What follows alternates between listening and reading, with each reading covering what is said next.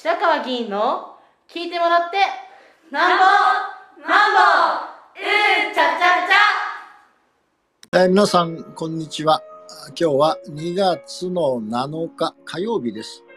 えー今午前10時52分を少し回ったところです。えーっと、今日の朝の駅立ちは、新越谷駅の西口でした。えーちょっと私の家から遠いので、これも今日は5時半前、5時25分ぐらいに、えー家を、自宅を出て、それで、えー妻が運転する車で、えー新越駅西口に着いて、え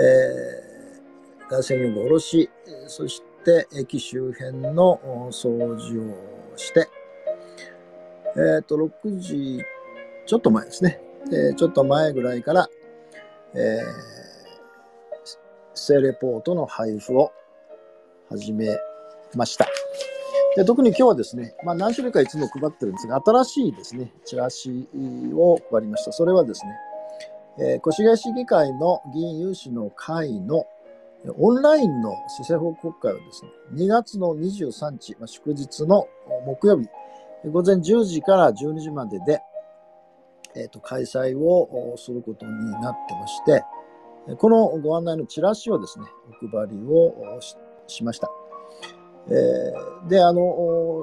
越谷の3月の定例市議会ですね、2月の24日から始まる予定になっています。で、えー3月議会は、だけなんですが、市長から初日の冒頭、午前10時に本会議招集された中で、えーまあ、市政運営の基本的な視点とかですね、柱とか、街づくりの方向性とか、あるいは重点事業などに言及する、まあ、施政方針演説がまずあり、そしてその施政方針演説の中で、えー市民の皆さんの地域や家庭や学校やですね、中で、えー具体的に事業を展開する、まあ、新規事業もおそらくあると思います、え中で、えその事業と、それからその事業を進めるためのですね、財政措置ということを示した、えー令和5年度の当初予算案というのがまあ提案をされます。もちろんあの通常通りのかえー条例改正のための一般議案とか、それから人事議案とかも提案されますが、特に3月議会はこの政府支援演説と1年間の当初予算というのが大きな議会の、焦点になります。でただですね、まあ、本来ならばですね、あの議会終わった後にずっとやってきましたので、やるんですが、えー4年に一度、今回だけですね、えーと4月の23日の日に、えー市会議員選挙の投開票が行われることも決まってますので、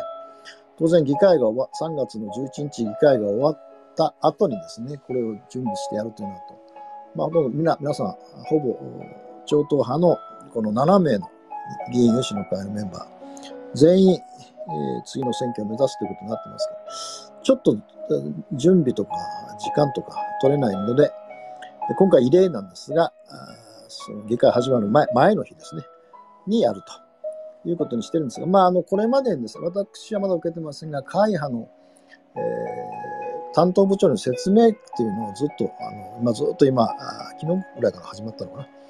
えなので、そのそれぞれの議員はそれぞれ聞聞きますので、え担当部長、担当課長からですね。で、それを聞いた上で、もちろん、あの、えー、7名で協議して、えー市民の皆さんにお伝えしたい事業とか、あるいはし争点とか、議案とか、いうのを、まあ、ご報告をするということなので、なんとかですね、事前説明という形になるので、むしろまあ、事前にそういうことがあるってことは、市民の皆さん知った上で、えー議会の結果みたいなことは、進行みたいなことを見ていただいた方が、まあ、私はもともとそういう事前にやった方がいいと思ってたんですけど、まあ、それが今回、えーやります。それから、まあ、えっ、と、まあ、全員名誉に市会議員選挙に臨みますから、まあ、そ全員議員、現職なんで、まあ、この4年間の自分の議会とか地域とかですね、活動のおことに触れてですね、まあ、市会議員選挙をどういうふうに、望むのかみたいなことを、まあ、それぞれですね、アピールをする、えー、ということのためにですね、このご案内のチラシというのを、まあ、今日お配りをしたと。いうことになります。で、え、まあ、通常通りですね、あの、ちょっと今日はあの曇り空でしたが、そんなに寒くなかったんで、えー、配ってですね、えー、っと、何時ぐらいでしたかね、8時ぐらいでしたかね。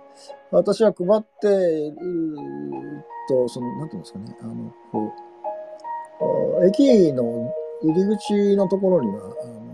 車止めっていうんですか、鉄の柵がこうあって、まあそこによく皆さん待ち合わせの時には座っておられるんで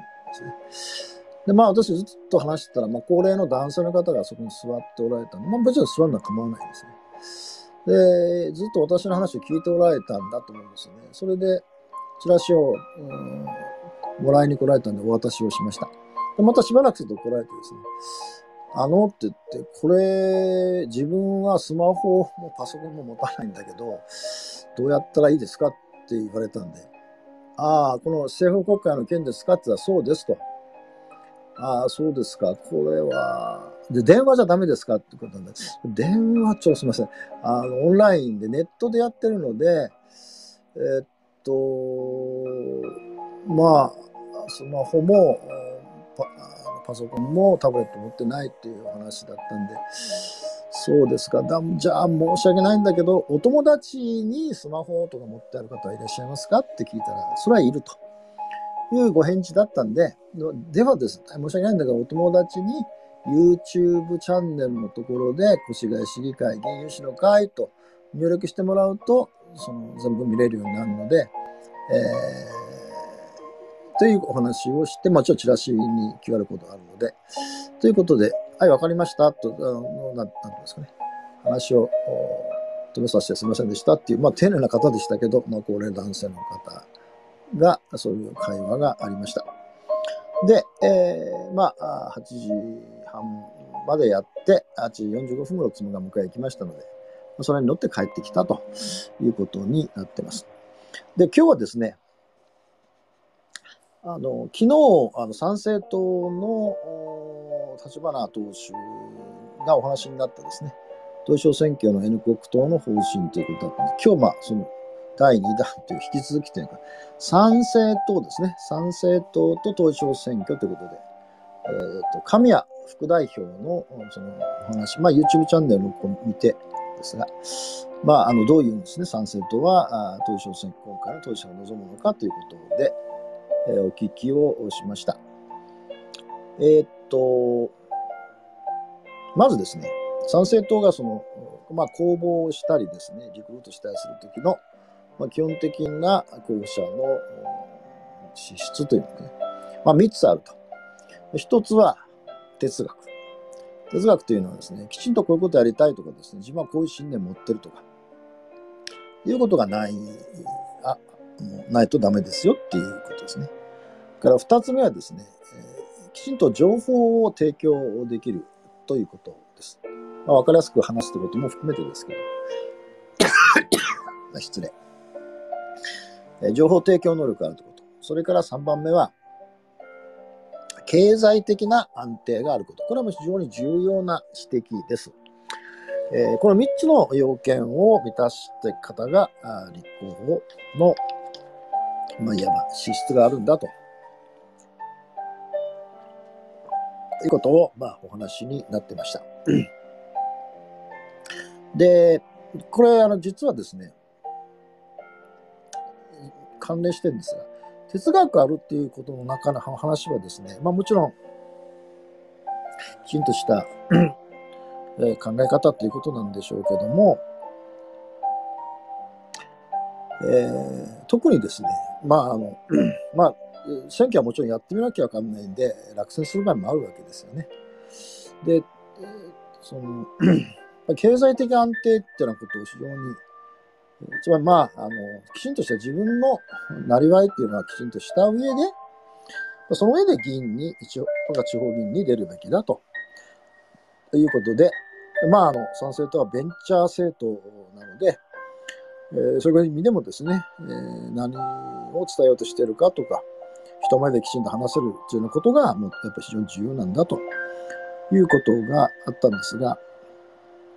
で、まあ、副業ベースでやっていくんだということなんですね。ただですね、まあ、その落選っていうのは当然あるわけで、その時に、えー、どうするかっていう話になりました。で、えー、一つはですね、えー、っと、まあ、現状ですね、まあ、あの現職の当選した場合、党費の、まあ、1割程度ですね、えー、まあ、活動費としてですね、あの党に、まあ、納めていただくと。納めていただくんだけど、これはですね、あの4年後の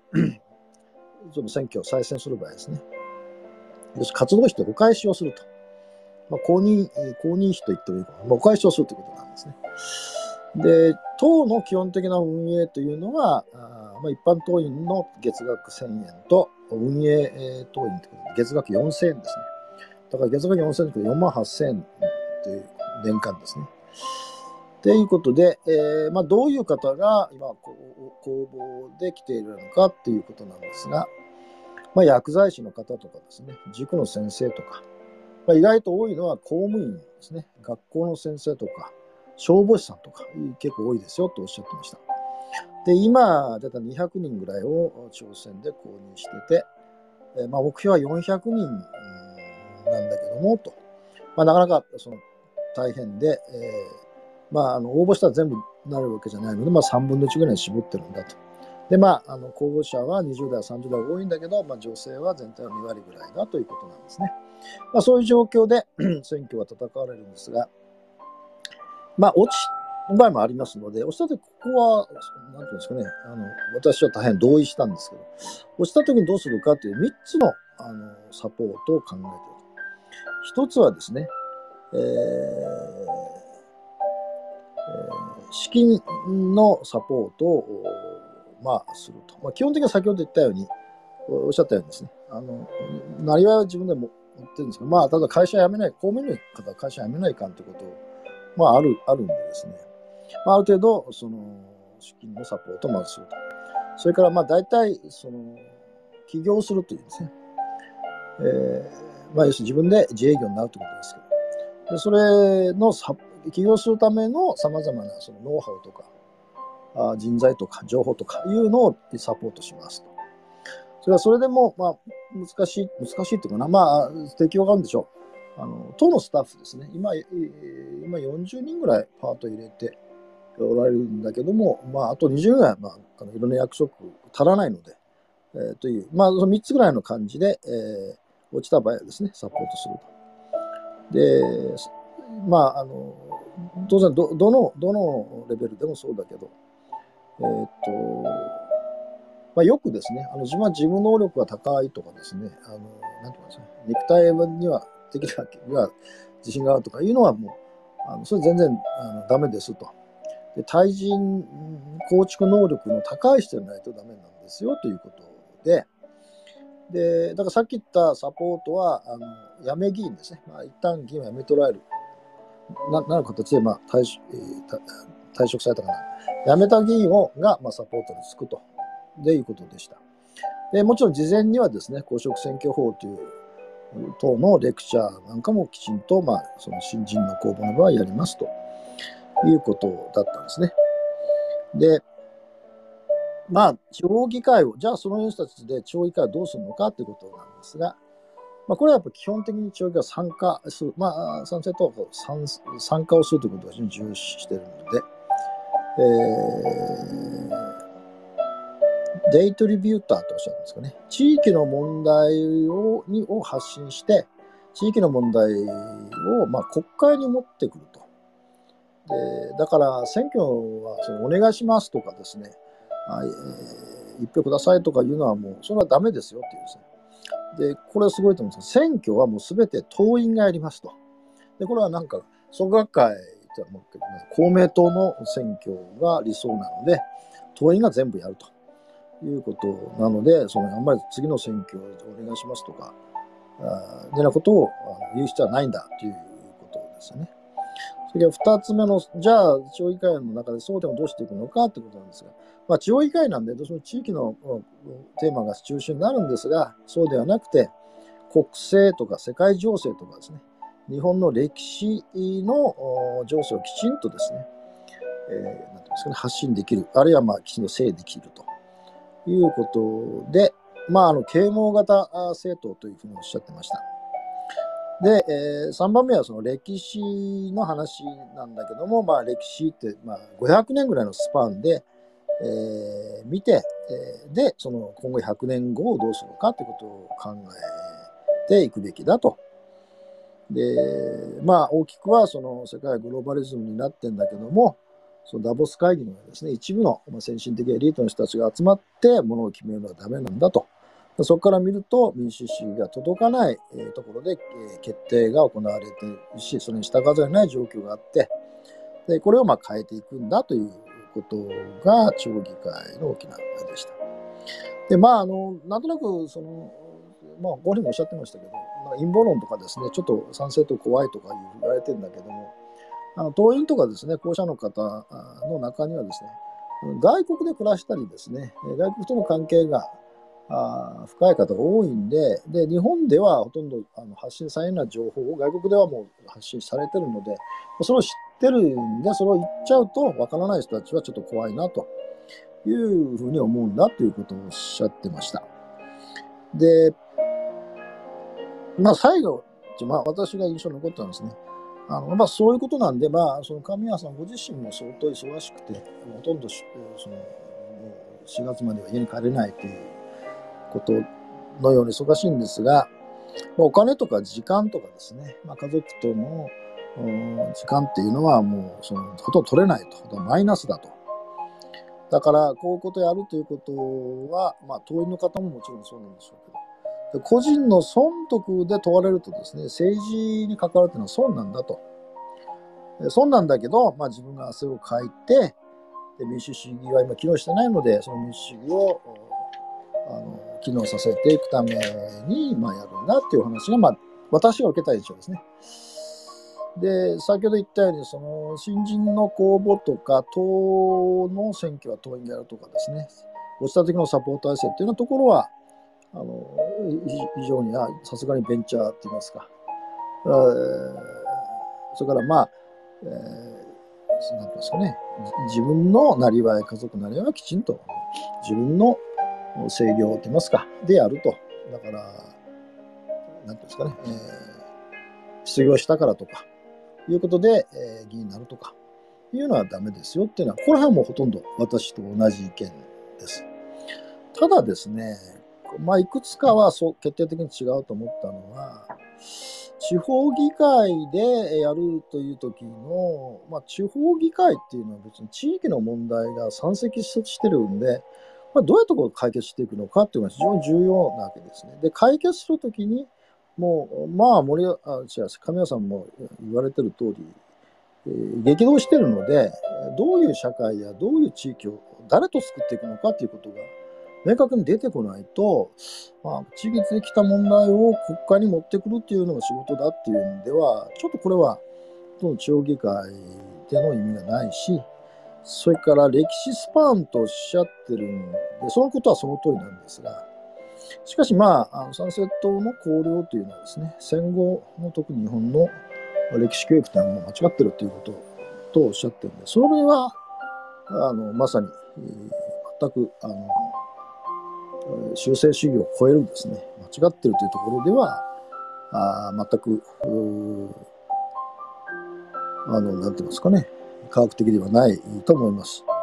それから最後にですね、その個人の損得でいくと政治は損だというお話は、これはで最初の哲学を持ってるっていう話と私は矛盾してると思ってまして、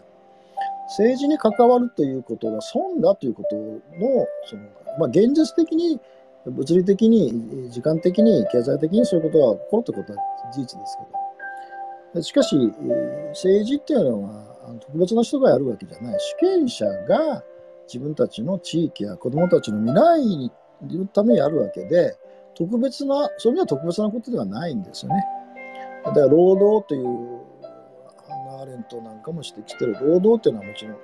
家族を養うための労働もあるし、それからその労働そのものが社会的に非常に意味がある。まあ、だから社会起業家みたいなことになると思うんですけど、意味がある企業そのものが社会的な価値があることをやる。それから、その、まあ、なんていうんですかね。それでもなお時間のをできるだけ地域や社会のために個人としても使うと。でこのこう3つのこうバランスをとってやるのが、まあ私は主権者だと思うわけで、損とか得とかいう判断でやることではないので、まあこういうところが決定的に私とはまあ違うんだなと思います。えー、まああの、えー、参政党の方も越谷の市議選にお出になる動きをされてるようなので、えー、まああの、いつかですね、こういう話をできる機会があればとは思いますが、あ今日はですね、その参政党の副代表の神谷さんのお話を聞いて、私の受け止め方ということをお話をしました。以上です。